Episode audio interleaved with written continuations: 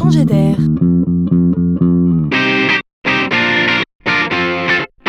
C'est la chronique de Laurent Collen.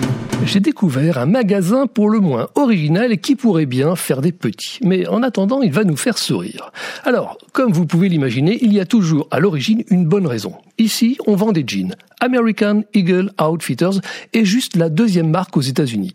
Et l'enjeu est mais comment faire pour que nos jeunes clients restent le plus longtemps possible dans nos boutiques? Oui, on parle comme ça chez American Eagle Outfitters. Non pas qu'on soit tous copains, hein, mais juste parce qu'on sait que plus on passe de temps dans un point de vente, plus on a de chances de céder, de céder aux sirènes des produits de la marque. Alors déjà, on propose aux clients un atelier pour personnaliser leur jean. Alors chacun prend le temps de choisir tous les ingrédients pour fabriquer son jean.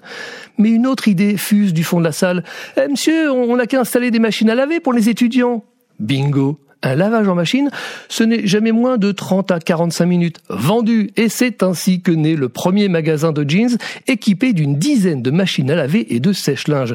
C'est dans le quartier d'Union Square à New York. Une idée drôle et simple pour faire que les clients se sentent comme chez eux dans son magasin, ambitionnant ainsi même de devenir un lieu de rencontre.